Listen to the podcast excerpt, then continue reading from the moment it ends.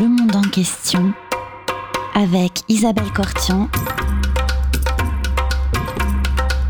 Comprendre le monde tel qu'il est et tel qu'il n'est pas.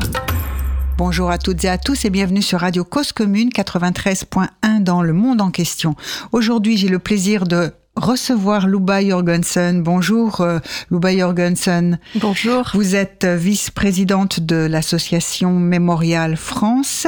Vous êtes écrivain, professeur de littérature russe à Sorbonne Université au département des études slaves, mais vous êtes aussi directrice du centre de recherche Eurorbem, culture et société d'Europe orientale, balkanique et médiane.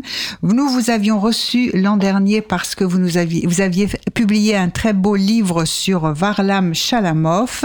Et cette année, vous publiez à la fois une traduction de Vassili Grossman, Souvenirs et correspondance et pour une juste cause aussi. Et vous publiez aussi un autre livre chez, euh, aux éditions, à la collection Contrebande, euh, Luba Jorgensen, Sortir de chez soi, c'est un essai sur la traduction et également chez Verdier, vous avez publié un petit ouvrage à propos de euh, ce qui s'est passé le 24 février avec l'invasion de l'Ukraine et vous étiez aussi venu témoigner et on aura aussi l'occasion de parler de ça. Mais peut-être commençons tout d'abord par Vassili Grossman. Qui est Vassili Grossman? Quelle place tient-il dans l'histoire de la Russie, de l'Union soviétique et dans la littérature mondiale?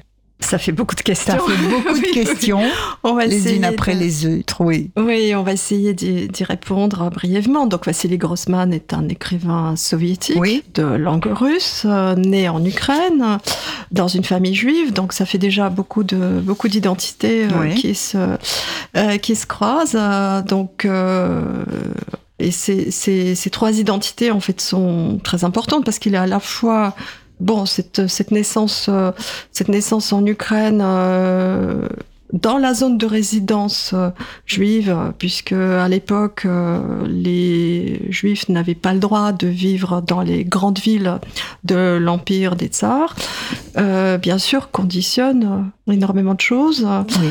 cette zone de résidence sera abolie après la révolution de février 1917 et donc on va observer euh, des migrations euh, mhm. importantes de ces confins occidentaux de l'Empire, euh, l'Ukraine, la Biélorussie, les pays baltes, vers le centre. Et, Grossman fera partie de, de ces juifs qui bougent vers la capitale, mhm. c'est-à-dire qui fait ses études à, à Kiev. Euh, il va ensuite euh, entrer à l'université de Moscou. Donc ça, c'est son identité ukraino-juive. Il y a la, la, la question de l'appartenance à la culture soviétique est également très importante puisque Grossman, né en 1905, euh, fait partie de cette génération d'écrivains qui, euh, qui cherchent à s'intégrer directement à la littérature, à la culture soviétique, mhm. c'est-à-dire qu'il a, voilà, il a 20 ans en 25. Il entre dans la littérature au début des années 30, euh, c'est-à-dire en même temps que s'élaborent les canons du réalisme socialiste. Il va être adoubé par euh, Gorky. Mhm. Et cette, euh, cette entrée dans la littérature soviétique sera facilitée par le fait qu'il a aussi une formation, enfin aussi et en premier lieu une formation d'ingénieur. Euh, donc euh, à une époque où euh, l'establishment cherche à susciter euh, des voilà à créer une littérature qui parle de l'industrie et donc à, à susciter des euh, des vocations parmi les écrivains pour aller dans les usines, euh, pour euh, parler aux ouvriers, pour, pour, pour observer le mode de vie mhm. des ouvriers. Bon, tout cela évidemment au service de la propagande. Hein, ce n'est pas le vrai ouvrier et la mhm. vraie usine que ces écrivains vont la plupart du temps observer. Et Grossman, lui, il a une expérience réelle de travail en usine, de travail comme ingénieur, dans, de travail dans les mines du Donbass du Donbass. donc euh, voilà, on est euh, euh, donc dans une région qui attire nos regards aujourd'hui à cause de l'actualité. Et, donc Grossman a cette expérience-là de travail côte à côte avec les avec les ouvriers, avec les les mineurs Et d'ailleurs, c'est là qu'on voit, il a une, à un moment une controverse avec Gorky. Gorky qui, euh, qui adore son premier livre et qui le fait entrer dans la littérature euh, soviétique. Euh, à un moment, ce, sera très critique vis-à-vis de d'un de, ses romans plus tardifs, enfin euh, Stepan Kolchugin, parce qu'il considère que Grossman ne que le livre de Grossman ne reflète pas la réalité telle que le réalisme socialiste veut la promouvoir, à mhm. savoir la réalité du futur, la réalité potentielle, mhm. ce, qui devrait être et non pas ce qui est. Et Grossman répond, mais moi j'ai écrit ce que, ce que j'ai vu, hein, j'ai écrit la vérité, et Gorky lui répond, mais euh, il y a, attention, il y a deux vérités, il y a la vérité du passé qui qui est toujours là, qui nous poursuit toujours, mais ce n'est pas cette vérité-là qu'il faut euh, qu'il faut décrire. Enfin, sous-entendu, l'alcoolisme des, mhm. des, mineurs, la vie, euh, leur vie très très difficile. Non, il faut décrire euh, ce, ce qui en sera plus tard. Et en fait, cette phrase, euh, j'ai décrit ce que j'ai vu, j'ai écrit la vérité, elle va accompagner Grossman toute sa vie parce que lorsque on, anticipe un petit peu, mais lorsque tout à fait, lorsque son son roman, euh, enfin son œuvre majeure, euh, Vie et destin, lui sera confisqué, euh, il se battra en vain pour la récupérer. en écrivant des lettres aux dirigeants de l'Union soviétique, à Nikita Khrushchev lui-même, mhm. à Souslov, qui était alors responsable à la culture au sein de, de l'appareil État et euh, en disant mais euh, je ne renonce à enfin je ne renie rien dans mon livre j'ai écrit ce que j'ai vu. Ouais. euh, j'ai écrit la vérité. Donc voilà. Donc Grossman est à la fois un produit parfait on pourrait dire entre guillemets de cette nouvelle culture soviétique et en même temps enfin d'emblée un peu décalé parce que il ne veut pas admettre qu'il y a deux vérités mais il, il cherche pour lui le Là, ce, ce, réalisme socialiste, c'est euh, d'écrire, euh, consiste à décrire ce qu'on voit et non pas ce qui pourrait être, ce qui, ce qui devrait être, c'est-à-dire non pas un avenir euh, radieux, hypothétique et qu'on n'observe pas. Alors, il a aussi des, justement en particulier un excellent talent d'observateur. C'est un très fin observateur, aussi bien du travail des ouvriers dans les mines que quand il va être aussi journaliste pendant la Seconde Guerre mondiale.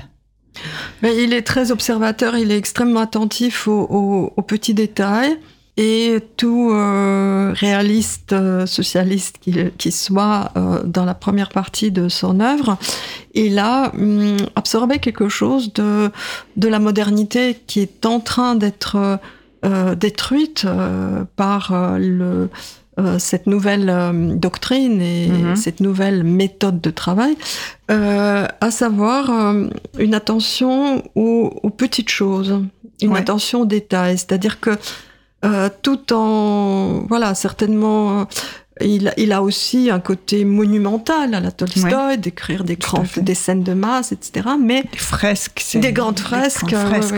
Mais il y a cette, euh, cet amour du, du, tout petit détail et de l'objet. Par exemple, il y a une scène. Euh, euh, voilà, il y a des scènes où il se rapproche de d'écrivains comme comme Platonov, où à partir de l'objet, il euh, il, déploie quelque chose euh, qui autour de l'humain. Euh, c'est-à-dire que, en fait, l'objet est à la fois la présence et l'absence de l'humain.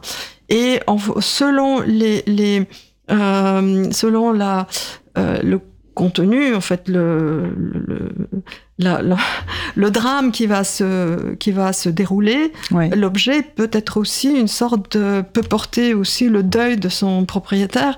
Et ça, Grossman le montre très très bien.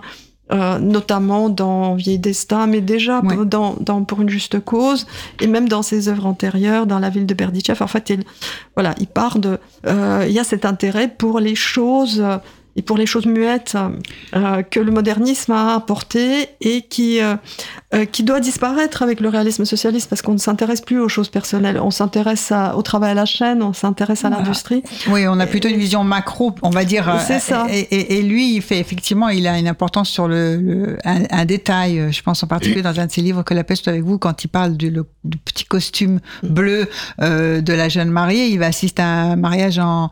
Il, décrit son petit costume et c'est sans doute le seul costume. C'est une famille paysanne très pauvre, c'est le seul petit costume que donc ils ont dû trouver. Mais on voit très bien effectivement comment à travers euh, euh, un petit détail, il, fait dérouler, il fait naître une existence et, quelque chose, enfin l'humain.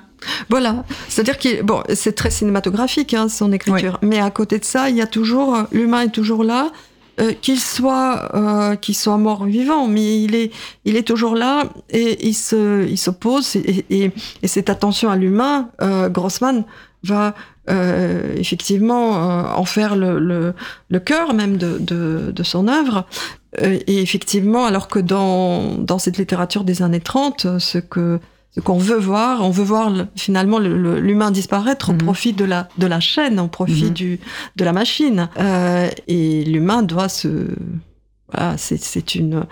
C'est un rouage euh, dans le collectif, donc il doit se dissoudre dans. C'est un maillon. C'est un maillon. C'est un maillon. oui. Mais pour Grossman, c'est jamais un maillon. Non, c'est c'est et, ça n'est pas possible aussi de, de, penser effectivement la vie en termes de, de, de maillon et de chaîne.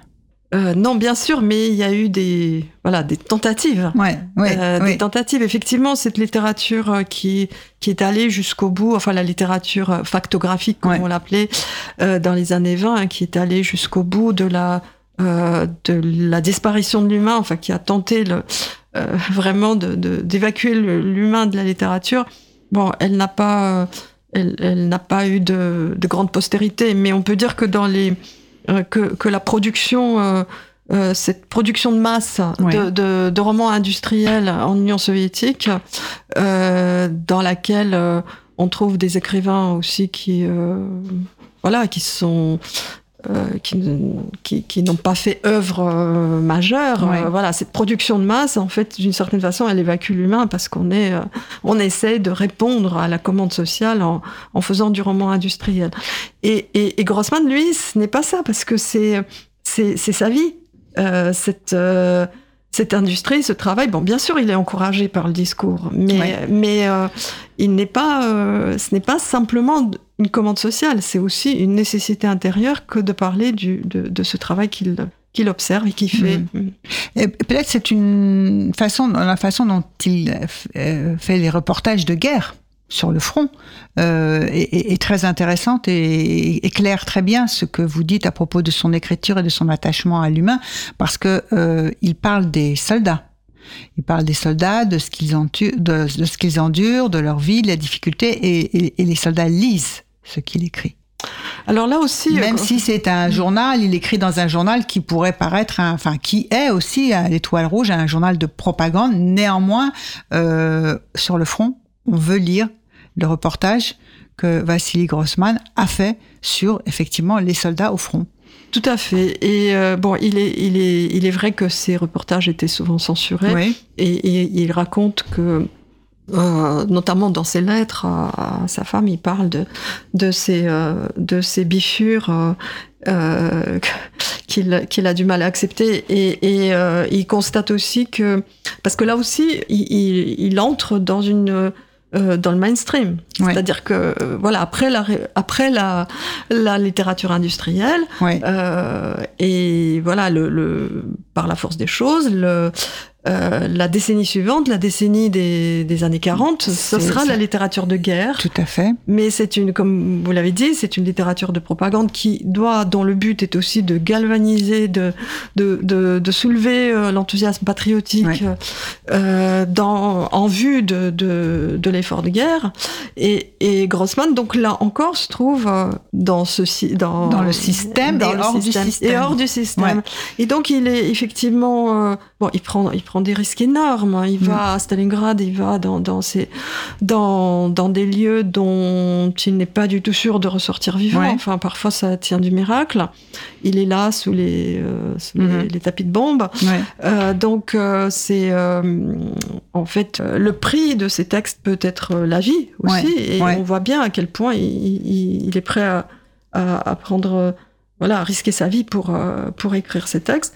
Mais là aussi, il s'intéresse à des petites choses, euh, aux anecdotes, à la musique que les soldats écoutent dans un souterrain, à leur, euh, voilà, au tapis qui est sur un mur euh, dans un blindage, aux, voilà, aux attitudes des, des soldats. Il s'intéresse beaucoup moins aux généraux, hein, donc ça lui sera reproché, bien sûr. Et là, bon, il se situe aussi dans, c'est aussi un peu l'héritage tolstoïen, où la guerre voilà, la guerre est faite par, euh, par les soldats. Euh, Tout à fait. Tandis que les généraux, bon, ils sont là en quelque sorte pour, euh, pour constater ce, que, ce qui se fait. donc il est loin du front. Loin il est très très voilà, mais lui il est très très près des gens qui font vraiment qui font la guerre. Et puis il va il va comme ça jusqu'à Berlin. Ouais. où finalement il n'assistera pas à la à la reddition de l'Allemagne parce qu'il sera remplacé par par quelqu'un d'autre. Mais euh, et d'ailleurs, il dit que finalement, il est content de quitter Berlin parce que euh, les scènes de destruction de la culture allemande lui sont insupportables. Euh, voilà, donc il est, il est aussi pendant cette période-là, il mène un journal, il tient un journal dans lequel il puisera des éléments pour euh, pour euh, son voilà pour cette œuvre ce diptyque composé de pour une juste cause et de vie et destin. Donc on voit comment ce journal euh, se transforme en, en laboratoire pour le, le, roman à venir. Enfin ce roman qui sera écrit en, en deux fois séparé par quelques années. Et dans ce journal ben, on voit bien que son que son adhésion à la juste cause ne l'empêche absolument pas d'être très très critique vis-à-vis de euh, vis-à-vis euh, de certains phénomènes de l'armée, notamment l'antisémitisme, euh, qu'il observe justement, et puis les exactions commises par les soldats soviétiques dans les pays qu'il libère. Hein, mhm. voilà, c'est euh, le cas de libérateurs, euh, euh, ce sont des libérateurs extrêmement violents vis-à-vis de, mhm. des populations des pays qui traversent et jusqu'à l'Allemagne, des viols massifs, y compris d'enfants. Enfin bon, voilà, il y a des, des, scènes très très dures dans dans ce journal. Et on voit bien que bah, que Grossman souffre de, de, de constater que c'est voilà, que ces mêmes soldats qui ont été euh, euh, si extraordinaires euh, se transforment en, en brutes. Ouais. Alors, il y a aussi la, la, la, découverte et, son, et de, des camps de la mort, de la Shoah par balle d'abord, et des camps de la mort aussi par euh, Vassili Grossman. Donc Grossman est un des effectivement, euh, il est un des premiers à entrer euh, dans, enfin dans ce qui était les les centres de mise à mort en, Pologne, notamment à Treblinka. Donc il rendra compte de de ce moment dans son texte L'enfer de Treblinka. mais auparavant, il découvre effectivement la euh, l'exécution euh, des juifs euh, dans les villes occupées par l'Allemagne nazie, les exécutions de masse, et, notamment dans la ville de Berdichev, d'où il est originaire et où sa mère disparaît donc dans dans un de ces massacres en, septembre 41. et c'est cet événement. D'abord, il ne s'en remettra jamais parce qu'il y a cette culpabilité de n'avoir pas fait venir sa mère à, Moscou. Euh, et puis euh, euh, cette. De penser qu'il aurait pu la sauver, qu'il ne l'a pas fait. Il, il, ne sera, il ne pourra jamais. cette pensée va le hanter au point que qu'il écrira à sa mère morte des lettres. Donc nous, enfin le lecteur. français connaît très très bien cette lettre à la mère qui qui est un des passages peut-être les plus forts et les plus insupportables de Vie et Destin. Mm. Et on, le connaît peut-être même. Enfin, ce, texte a été adopté au théâtre, euh, adapté au théâtre. Il a été euh, euh, réédité séparément. Donc, je veux dire que même certains lecteurs qui n'ont pas lu Vie et Destin ont eu accès à ce texte. Mais ce qu'on sait moins, c'est c'est que cette lettre imaginaire a eu des réponses et que Grossman a à peu près dix ans de distance, écrit à sa mère euh, morte euh, des lettres dans lesquelles il l'assure de, son amour et puis il va lui dédier euh, Vie et Destin. Alors c'est des lettres qu'il a écrites, elles sont très poignantes. Hein. Mm. elles apparaissent d'ailleurs, enfin elles sont reprises dans, dans le volume euh, Souvenirs et, correspondance. Et ces lettres euh, correspondent à des moments de grande crise. Euh, donc la, voilà, la première, la première vient donc à peu près dix ans après la mort de sa mère. Donc c'est le 51, moment. Voilà, donc c'est le moment où il a des déboires avec la publication de Pour une juste cause. Donc le premier volet de la du diptyque et la deuxième, il l'écrira lorsque euh, vie et destin lui confisqué. Voilà, donc c'est. Euh... Alors là, on peut suivre effectivement l'évolution de Grossman. C'est-à-dire qu'il est, il est toujours, comme on l'a dit, dans le système et à côté. Mhm. Il ne sort pas. Euh, voilà, il reste un écrivain soviétique, euh, mais tout en élaborant des chemins qui lui sont propres. Ouais. Et, il cherche à le rester parce que lorsqu'il publie euh, euh, pour une, enfin, lorsqu'il écrit pour une juste cause, c'est encore un texte où euh, il y a des éléments de roman industriel, il y a des éléments de roman de guerre. En fait, c'est un texte qui prépare Vie et Destin. Et, de transition, un petit peu de maturation de, l'œuvre. Oui. On sent la maturation. Et puis, Vie et Destin, Vie et Destin, bah là, avec ça, il sort du système. Mais à tel point que au point que le livre lui est confisqué. Ouais.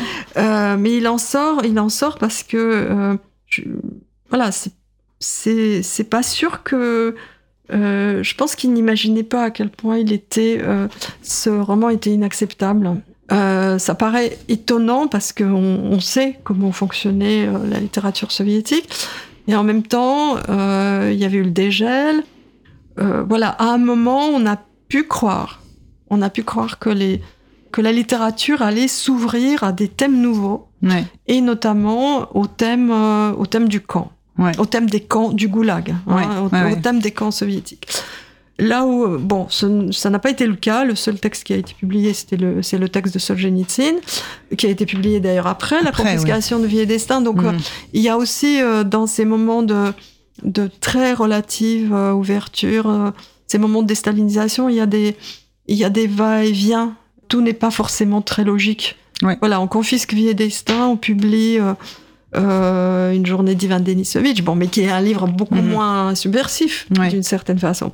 Euh, voilà, et donc Grossman, finalement, il, il, reste dans ce qui pourrait, de, pourrait être une nouvelle voie pour la littérature soviétique, mais ce n'est pas comme ça que ça se passe. Hein. Ses espoirs sont complètement. Euh, Mais il représente une possibilité, effectivement. En fait, ce qui reste de son œuvre, c'est effectivement ce, que, ce qui aurait pu peut-être, euh, et c'était une voie dans laquelle il, s'engage et à laquelle il croit, parce qu'il garde une foi euh, en, un progrès et en quelque chose. Je pense qu'à la fin, il, est, il, ne la garde plus, enfin qu'il est, qu'il est tout à fait désespéré, mais qu'il a pu penser que désormais, puisque le stalinisme avait été condamné, même si c'était euh, du bout des lèvres par euh, Khrushchev, euh, il, il, a pu croire que qu'on pouvait, qu'on avait le droit de critiquer cette, euh, enfin, et d'analyser cette période de l'histoire soviétique comme une période de, euh, je veux dire, le, le, le régime s'est doté d'outils pour expliquer que c'était une sorte de déviation, que, que le système n'était pas en cause, que c'était le culte de la personnalité, c'était Staline qui était coupable. Donc il y avait, Oui. il y avait euh, des, des, des excuses, enfin des, des- voilà. Donc on aurait pu croire que, bah, en mettant tout sur le dos de Staline, on Qu'avec pouvait Staline, Voilà. le départ de Staline, Ouais. le décès de Staline euh, et Vers- son remplacement, on pouvait effectivement, ben, on était sorti d'eux, on peut rentrer dans un- une voie à peu près plus plus plus, plus normale ou ou c'est au sortir de la de la déviation qu'aurait représenté Staline. En tout cas, qu'on qu'on n'était pas, euh, voilà, qu'on pouvait représenter ce régime comme étant un régime criminel, Euh, mais ce n'était pas du tout le cas. Et là où Grossman va clairement trop loin, c'est lorsqu'il compare euh, le système soviétique avec le système nazi. Ça, c'est vraiment quelque chose qui est tout à fait inaudible Ouais. dans dans le cadre de euh, même de la voilà de dans, dans le contexte post-stalinien. Ouais, Ce n'est pas possible. Alors il met ce propos dans la bouche d'un nazi, mais, ouais, euh, mais personne n'est dupe. ouais. Mm. On sent bien. Et, et, et ce propos, en fait, euh, euh, Grossman ne l'invente pas. C'est quelque chose que beaucoup de gens pensaient. En comparant simplement, euh, voilà, les, les, les logiques, les logiques euh, répressives des deux régimes, bon, sans entrer dans le détail, euh, qui font que ces deux régimes sont quand même assez différents. Mais euh, pour les gens qui, euh, qui subissaient les répressions soviétiques tout en entendant parler du, du nazisme en Allemagne, ils pouvaient très facilement faire le rapprochement. Et c'est un propos qui, qui circulait. Mhm.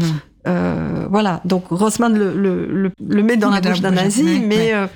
euh, mais évidemment, euh, ça ne trompe pas les censeurs. euh. Je vous propose, si vous voulez bien, Luba Jorgensen, une pause musicale et puis nous nous retrouvons tout de suite après.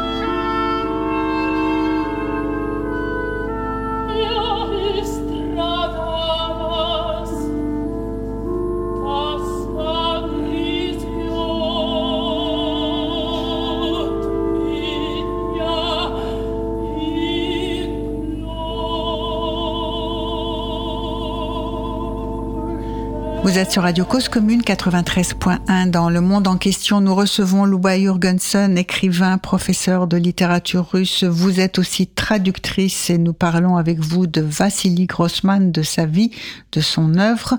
Et euh, peut-être que maintenant nous allons plus précisément euh, parler de votre traduction de Vassili Grossman. Euh, Est-ce que souvenir et correspondance? Et puis pour une juste cause Oui, euh, oui, j'ai donc traduit ces deux livres à beaucoup d'années de distance et puis euh, quelques récits qui étaient parus dans la collection bouquins chez Lafon euh, au début des années 2000, dans l'édition dirigée par Tsvetan Todorov. Alors, euh, j'ai traduit d'abord pour une juste cause qui, dont la première, euh, dont la première version est sortie en l'an 2000 à l'âge d'homme. Et euh, c'est grâce au traducteur euh, anglais de Grossman, Robert Chandler, Mhm.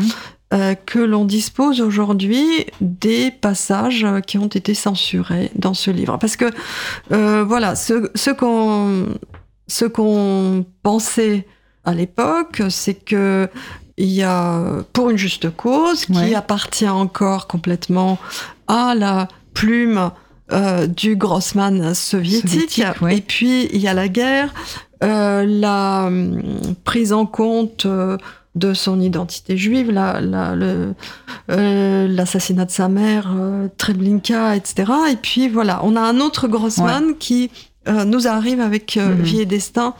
Euh, Mhm. Et cette vision des choses était facilitée par le fait que Vie et Destin a eu ce destin absolument incroyable. Euh, on croyait que le livre était détruit, puis Parce qu'il a euh, été confisqué, mais vraiment confisqué. Ah oui, confisqué, Euh, tous les exemplaires, perdu, euh, absolument. tous les brouillons, tous les tapuscrits, tous les manuscrits et même les, Les rubans les rubans des De machines, machines à à écrire. Donc euh, voilà, noir, oui. on pensait que ce livre était, était vraiment assassiné et comme le, mais comme le dit euh, Bulgakov, euh, les manuscrits ne brûlent pas. Ouais. Et donc, on, on retrouve ce livre euh, en 1980, euh, donc euh, envoyé en France, enfin importé en France sous forme de, de microfilm. Donc, euh, voilà, puis traduit en français, et très vite, il a un immense succès. Et, et donc, c'est. Alors que pour une juste cause, bon, n'intéressait pas grand monde, et c'est. tardivement que, que Dimitrievitch euh, euh, décide de le. Donc, le, le directeur des éditions L'Âge d'Homme décide de le publier. Ouais. Euh, et donc, voilà, ce livre, quand je l'ai traduit, moi, je, je sentais quand même. Enfin, je sentais une sorte d'évolution, c'est-à-dire la fin du livre était. euh, On retrouvait presque le Grossman de, de Vie et Destin. Mhm. Mais il y avait de très longs chapitres sur euh, l'industrie qui, je dois dire, sont pas très faciles à traduire Ouais. et puis pas très. Voilà, je c'était pas très drôle. Ouais. Euh, c'était pas très drôle. À la fin, je, con- je connaissais par cœur le vocabulaire de la de la mine, Ouais. Euh, mais c'est pas ce que je préférais. euh, et puis voilà, je sentais quand même bien le- l'empreinte de, de- du réalisme socialiste. Et ce qui fait, euh, ce qui fait que, voilà, c'était pas la. Enfin, il y avait des choses que j'avais beaucoup aimées dans ce livre et d'autres moins. J'étais un peu, Ouais. un j'étais un peu partagée. Ça, je pense que ça se ressentait dans dans la préface que j'avais faite à l'époque parce que j'essayais par un. Euh, elle est, elle est, euh, elle est très dithyrambique alors que c'est pas du tout mon, Ouais. mon, mon style. Et donc je me suis dit après coup, mais en fait j'essayais de, de me démontrer à moi-même que ce livre valait la peine d'être traduit. Et puis là-dessus, voilà, on découvre tous les passages, euh, donc récemment, Ouais. tous les passages censurés, et ça devient un autre livre.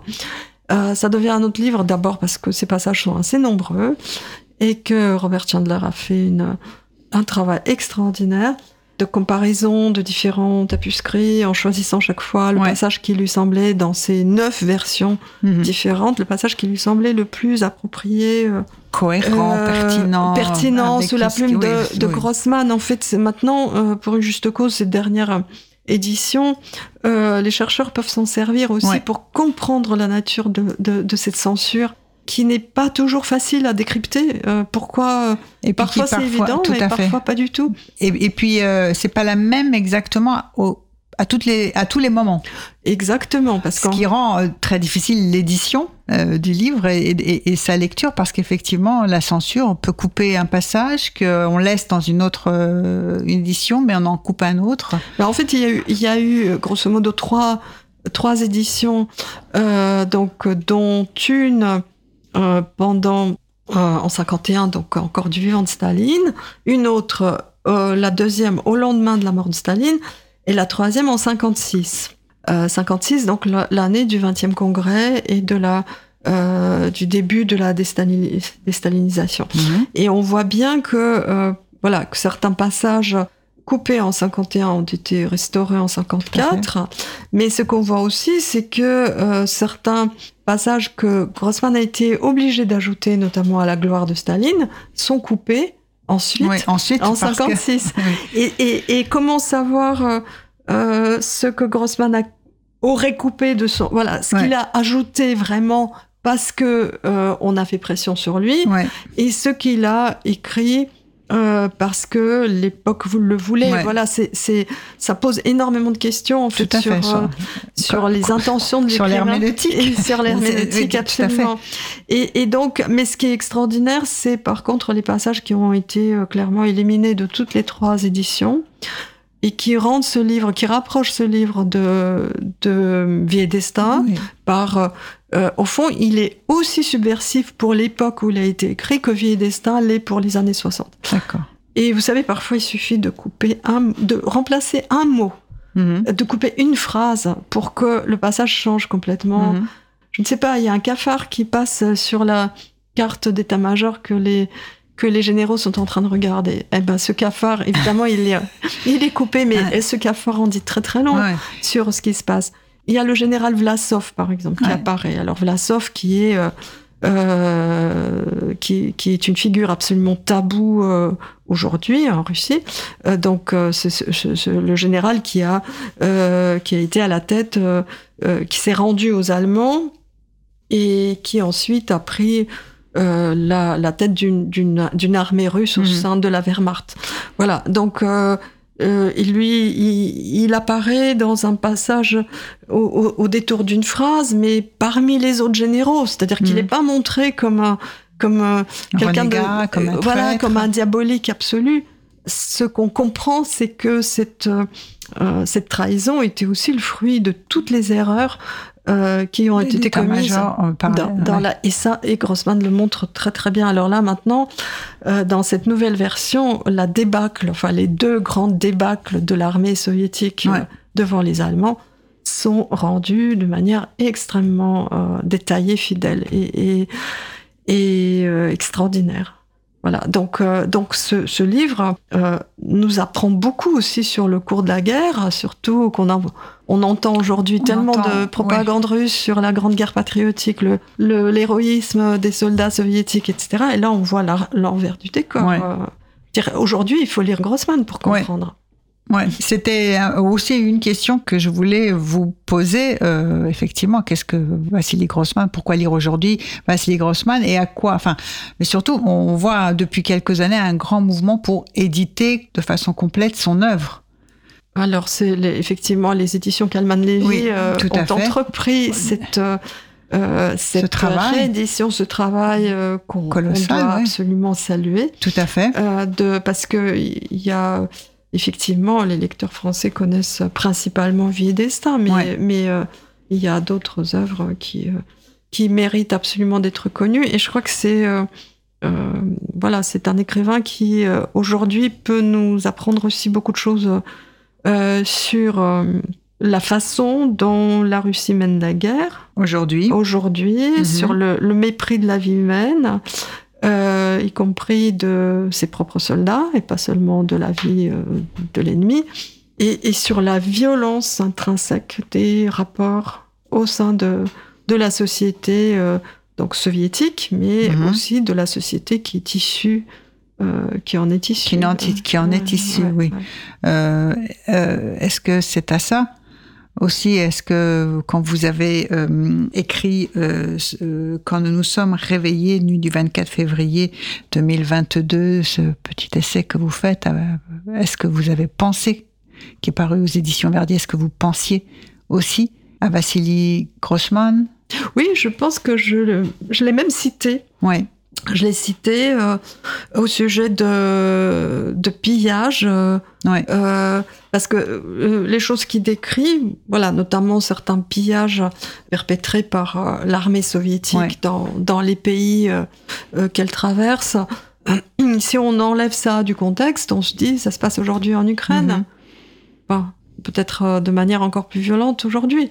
il, il, raconte des viols Mhm. Et là aussi, on se dit, est-ce que, est-ce que ça mhm. parle d'aujourd'hui? En fait, j'ai sorti euh, quelques-unes de ces phrases du contexte pour, euh, euh, pour montrer que, qu'on a cette, qu'on a la postérité de cette brutalisation, hein, pour, pour citer donc les travaux d'historiens, enfin, cette brutalisation de la, de la société soviétique qui a voilà, qui, qui n'en finit plus, qui, qui, qui continue toujours, mhm. et, et, on est encore aujourd'hui dans la, dans, dans, la postérité de cette euh, violence qui s'est exercée euh, euh, voilà, à travers des, des pratiques, euh, les pratiques euh, de l'armée, mais surtout à travers le goulag, dont Grossman parle aussi.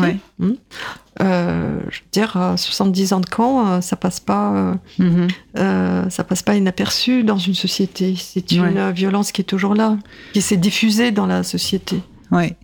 Et lorsque vous traduisez souvenirs et correspondances, vous retrouver quelle atmosphère, quelle autre expérience par rapport à votre traduction de Pour une juste cause? Alors, Souvenirs et correspondance, donc c'est un ouvrage composé par le fils, euh, le fils adopté, euh, de, de, Grossman, euh, qui a vécu avec lui et qui a été sauvé en fait par Grossman, puisque Fyodor Gober est le fils de de l'écrivain Gober qui a été euh, fusillé, fusillé. en 37. Et euh, Grossman a, à ce moment-là euh, pris chez lui les donc Grossman en fait le, le les Olga la femme de Gober a quitté Gober pour Grossman. Donc on est dans une situation où les deux enfants, alors Olga est arrêtée à son tour après l'arrestation de son ex-mari, et les enfants se retrouvent sans parents, donc candidats à l'orphelinat. À l'orphelinat, oui. Euh, et c'est là que Grossman les, les récupère. Euh, il fallait un certain courage euh, pour prendre chez lui les enfants d'un ennemi du peuple, voilà, de, personnes arrêtées par... De, personnes arrêtées. C'était vraiment un un geste extraordinaire. Olga est ensuite relâchée. Et donc Fyodor, euh, bah, ce, qui est, ce qui est très intéressant, c'est de... Donc il raconte en fait dans ce livre les souvenirs de Fyodor euh, sont croisés avec les, les lettres que Grossman écrit et reçoit. Donc on a à la fois la voix de, de son fils, enfin de Fyodor, et euh, la voix de Grossman et des personnes qui l'entourent. Donc voilà, on peut se faire une idée assez euh, assez riche de, de l'environnement euh, de Grossman. Voilà, même si, euh, si tout cela est, comment dire, c'est Fyodor qui, voilà, qui sélectionne les lettres et qui, et qui, qui donne un, un éclairage personnel à, toute cette histoire. Parce que pour lui, c'était aussi, bah, c'était, il a très peu connu son père, donc Grossman était vraiment un père de de substitution. Et euh, moi, ce que j'ai aimé dans ce livre, c'est justement euh, bah, tous, les, tous les petits détails par lesquels on, peut approcher Grossman. Ouais.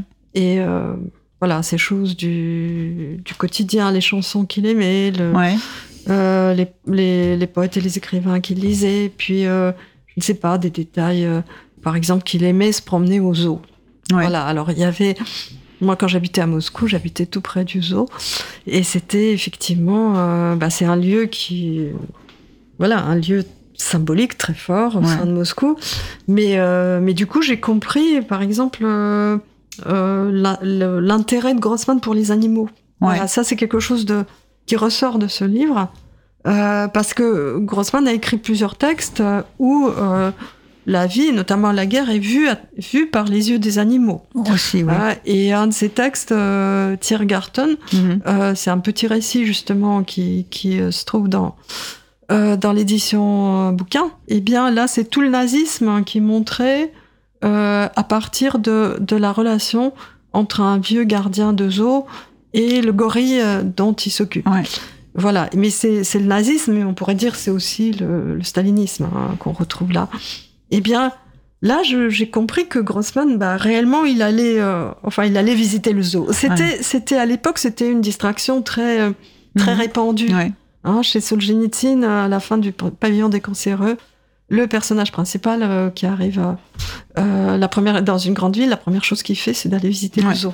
voilà. Mais c'est ce genre de détails qui permettent de situer Grossman à la fois dans la culture de l'époque, dans, dans son environnement, euh, comprendre aussi la vie littéraire. Voilà comment ça a fonctionné, euh, comment l'écrivain il, il, touche une avance pour écrire son, son, livre, et puis si jamais son livre est refusé ensuite par la censure, il doit rembourser l'avance. Euh, voilà, c'est des choses comme ça, comment fonctionne la censure. Ça, c'est vraiment très intéressant dans ce livre. Oui, puis les déceptions, euh, euh, puis, on, puis plus on va vers la fin de sa vie, ou effectivement après la publication, la, confiscation de, enfin, la confiscation de vie et destin, plus c'est un écrivain qui devient marginalisé et plus personne ne veut le publier. Or, il doit vivre de sa plume et, et on sent, enfin la souffrance. Ben, les écrivains soviétiques, effectivement, étaient... Euh, euh, lorsqu'ils avaient du succès, ils, avaient, ils étaient très privilégiés. Ils, avaient, un grand nombre de privilèges, des dachas, des, euh, des maisons des écrivains, des, voilà, des, des, vacances luxueuses au bord de la mer, etc. Des avances très conséquentes. Et Grossman avait tout ça. Et, mm. et, et donc, lorsque lorsqu'il se bat pour son livre, euh, finalement, il, a aussi, il doit aussi renoncer à cette essence matérielle. Euh, donc, il se réfugiera, il se réfugie dans la traduction en partie, qui euh, euh, voilà, qui compense en partie ses, ses pertes. Euh, matérielles et voilà donc ça c'est très très intéressant de, de, de, voir tout ça puis de voir comment il se bat et de voir aussi toutes les instances qui interviennent euh, pour la publication d'un livre euh, en Union soviétique. Hum, hum. Un parcours euh, du combattant. Je vous propose, si vous le voulez bien, une seconde pause musicale et nous nous retrouvons tout de suite après Lurba Jurgensen.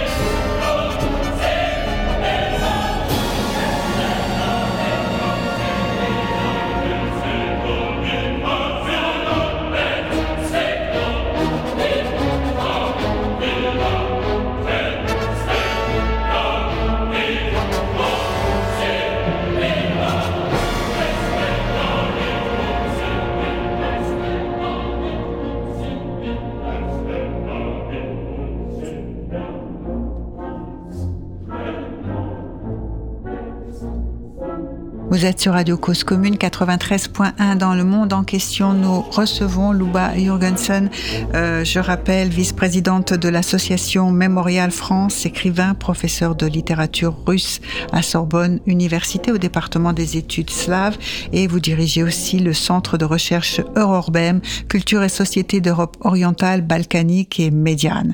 Alors, il y a vous avez justement traduit Vassili Grossman. Euh, c'est pas le, premier livre euh, que, que vous, que, vous, traduisez, mais vous êtes traductrice aussi. Alors c'est cette expérience euh, de la traduction dont euh, euh, vous faites un essai qui s'appelle Sortir de chez soi. Et vous parlez en particulier de cette particularité chez vous en tant que traductrice, c'est que vous ne traduisez pas dans votre langue maternelle, mais ce qu'on dit qu'il faut faire, ou ce que beaucoup, mais vous faites dans une langue autre. C'est ça. En fait, je suis un peu une traductrice hérétique. puisque je traduis de ma langue, depuis ma langue maternelle, vers la langue soi-disant acquise. mais voilà, c'est, euh, je, dis toujours que le français n'est pas ma langue maternelle, mais c'est ma langue natale. Parce qu'on on peut naître plusieurs fois et on peut naître, on peut renaître dans une autre langue. Lorsque j'ai fait du français ma langue euh, d'écriture, euh, et ça remonte à il y a plus de 40 ans, ben, il était évident pour moi que que ça, voilà, que ça deviendrait, que le français deviendrait ma langue. En fait, c'était mhm. une façon de m'approprier le français. Euh, mais lorsque la traduction m'apparaissait, donc euh, voilà, donc j'ai commencé à écrire. Euh, enfin, mon premier livre est paru en 81. Ça ne me rajeunit pas, mais voilà. Et donc je l'ai écrit en français. Mais ensuite, il m'a semblé important, tout en continuant à m'approprier la langue française par l'écriture, de le faire également à travers la traduction, parce que c'est voilà, lorsqu'on écrit, on, invente sa langue. Donc on peut très très bien euh, naviguer, euh, rester dans une dans son propre univers de confort où on se voilà. choisir ses mots en choisir tout cas. choisir ses mots alors que la traduction est une véritable leçon d'humilité parce que là on doit inventer la langue d'un autre mhm. et pour inventer la langue d'un autre ben, il faut sortir de chez soi il faut sortir de soi et sortir de chez soi. Donc euh, voilà, ce titre, en fait, euh, comment dire, moi, quand j'ai commencé à traduire, du coup, euh, c'est beaucoup plus difficile, en fait, que, que d'écrire que d'écrire ses propres livres. Même si, voilà, il y a une sorte de va-et-vient, évidemment, entre le travail de, de traduction et le travail d'écriture. Bien entendu. Mais euh, Ça l'enrichit particulièrement. Ça doit être tout à fait autre chose, quelqu'un qui ne traduit pas, mais qui écrit seulement. Euh, certainement. Alors maintenant, je ne peux pas le dire puisque ce n'est pas la voie que j'ai choisie. Euh, je pensais aussi euh, que c'était une sorte de devoir quand on écrit euh, de faire connaître aussi des livres qui d'un autre, d'un autre qui ne sont pas connus par voilà de transmettre, de, de de jouer ce rôle de passeur. Pour moi, c'est l'écriture et un d'une certaine façon indissociable de, euh, de la traduction. Et, donc, euh, mais voilà, j'avais euh, j'avais l'impression, je sais que c'est une illusion. En fait, tout ce que c'est assez amusant, mais je constate que tout ce que je peux dire des différences entre traduction et écriture, ou des différences entre traduire de sa langue maternelle ou traduire d'une autre langue, finalement, on peut toujours on, pourra toujours dire le contraire. voilà. Donc euh, je n'ai pas de, euh, je ne peux pas affirmer quoi que ce soit. Ce sont des, ce sont des impressions. Des, euh, moi j'ai l'impression que certains traducteurs ont, comment dire, en traduisant, ramènent chez eux quelque chose qu'ils prennent dans une autre culture. Voilà, qui vont chercher ailleurs mhm. pour ramener chez soi. Et moi j'ai fait, voilà, j'ai fait un autre j'ai fait autre chose, j'ai fait un autre parcours, c'est-à-dire je suis sortie de chez moi. Je n'ai rien, je ne ramène rien, je ne rapporte rien. Je suis sortie et je ne suis plus revenue.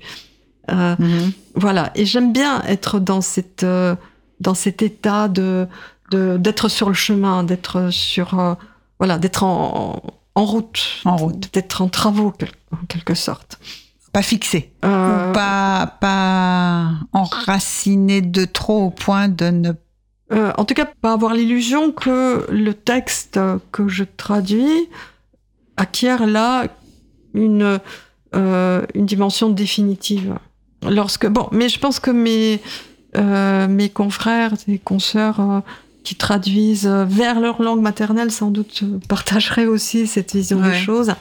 Euh, c'est-à-dire que, voilà, le paradoxe du traducteur, c'est que lorsqu'il prend un texte, ce texte est censé être achevé en principe, on travaille sur un livre qui est achevé. Publié, donc. Publié, donc voilà. Sauf, sauf, mais on laisse ça de côté quand on travaille sur les témoignages qui n'ont pas été édité. Oui. Mais lorsqu'on a un livre, voilà, un roman ou une nouvelle qui a été édité, on a un texte en quelque sorte définitif. Mais du fait que qu'on va le traduire, il cesse d'être définitif. Tout à fait. C'est-à-dire que euh, le, ma traduction, c'est le devenir d'un texte. Mhm. Euh, qui a été oui, ça fait encore partie de sa vie. Ça fait partie de sa vie. Il suit son chemin. Absolument. Alors il y a quelque chose quand même de d'extraordinaire que vous dites, c'est qu'une fois que vous avez, donc il y a un texte, vous le traduisez, donc il revit, enfin il n'est pas achevé puisqu'il y a, il y a que le statut de, de, de votre traduction. Et une fois qu'il y a une traduction, elle-même n'est pas achevée, comme le livre aussi ne l'est pas puisqu'il y a une traduction, parce que vous avez envie de faire le chemin inverse. Ben, c'est-à-dire qu'une fois qu'on a euh, de, a... oui, oui, tout à fait. De, reprendre ce qui est traduit. Oui. Et de, et, de le traduire à la, dans, dans l'autre sens. Dans l'autre sens. Dans l'autre sens. C'est toujours une tentation. D'ailleurs, je le fais sur mes propres textes. Et, euh, voilà. Comme ça, ça. ça... C'est un dialogue. Euh, c'est une sorte de, oui, de, de va-et-vient, de dialogue. Et puis, comme ça, on, on, on, découvre en fait des, des potentialités du texte qui, qui, peuvent ne pas apparaître euh, immédiatement. Mais c'est vrai que lorsqu'on la traduction en quelque sorte sonne le glas de, de, de toute idée d'achèvement, et on voit bien qu'un texte qui vit, c'est un texte, euh, c'est un texte qui euh, continue de, de s'écrire. Euh, parce que même les textes, même dans, dans, dans la même langue, je veux dire, si nous prenons un texte de, de Rabelais, euh, par exemple, bah, il n'est pas lu de la même façon par nous aujourd'hui que, que, par les contemporains. Et il sera lu encore différemment dans son temps. Et ce sont des sortes de traductions au sein de d'une même langue. Euh, certains textes ont besoin de traduction, d'ailleurs, comme Rabelais, ou certains textes ont besoin de commentaires. Je veux dire, même euh, Proust aujourd'hui, nous avons besoin de, de, notes pour comprendre certaines choses. Notes, et, critique, tout ça, oui. Oui, et donc ces lectures le traducteur, au fond, est un lecteur. Euh, c'est un lecteur qui, euh, euh, qui, voilà, qui, décrypte le texte, qui se s'acharne dans sa lecture, mais au fond, je crois que c'est tout à fait, c'est la même chose. Pour moi, la, traduction est une lecture en profondeur. Ouais. Et, et, donc, une lecture en profondeur et, une expérience de, de, l'inachèvement. On n'a jamais fini et on n'a jamais fini cette lecture. Cette lecture, voilà. Parce qu'en fait, euh, le, texte vit aussi par notre lecture. Sinon, bah, bien sûr, tout bah, seul dans une bibliothèque. Oui, non mais le lecteur est un acteur essentiel de cette aventure. Et, donc c'est pour ça, moi je pense que euh, c'est un grand talent que d'être lecteur. Ouais. Je vous remercie, euh, Luba Jorgensen, de votre participation à notre émission. Merci de votre fidélité parce que vous étiez déjà venu nous voir plusieurs fois. Merci en régie à Olivier et euh, à très bientôt pour une merci prochaine beaucoup pour euh, cette émission. Invitation. Mais merci à vous, Luba Jorgensen. Au revoir. Au revoir.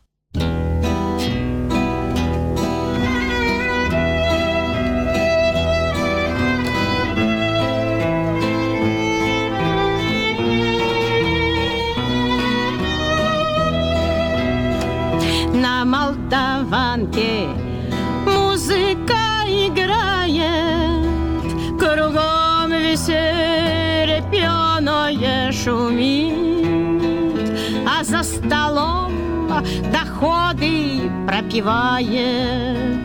Пахан Одессы Костя инвалида Сидит пахан в отдельном кабинете Марусю поет розовым венцом, А между прочим держит на примете Ее вполне красивое лицо. Он говорит, закуску подвигая, Вино мимо, там сердце горяча.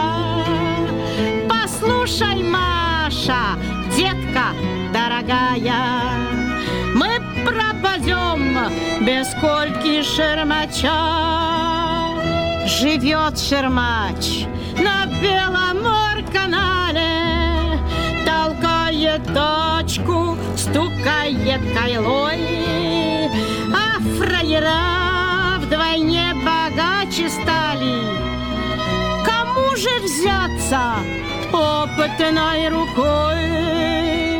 Съезжай, Маруся, милая, до туда И обеспечь фартовому победа. И торопись, кудрявая, покуда Не запропал хороший человек Маруся едет в поезде почтовом. И вот она у лагерных ворот. А в это время зорькою бубновой Идет веселый лагерный развод. Выходит Колька в кожаном роглане Липье военной яркий блеск сапог В руках он держит разные бумаги А на груди ударника значок Ох, здравствуй, Маша, детка дорогая. Привет Одессе розовым садом Скажи ворам, что Колька вырастает Героем трассы в пламени труда. Еще скажи, он больше не ворует Блатную жизнь навеки завязал Он понял жизнь здесь новую, другую Которую дала Беломор-канал Прощай же, Маша, детка дорогая Одессе маме передай привет. И вот уже Маруся на вокзале Берет обратный литерный билет. На молдаванке, а музыка играет В пивной веселье пьяная шумит Маруся рюмку водки наливает. Пахан такую речь ей говорит. У нас, жулья, суровые законы И по законам этим мы живем. А если Колька честь свою уронит Мы шермача попробуем пером А в этот день на Беломор-канале Шнапа решила марануть парча. И рано утром зорькою бубновой Не стало больше Кольки Шермача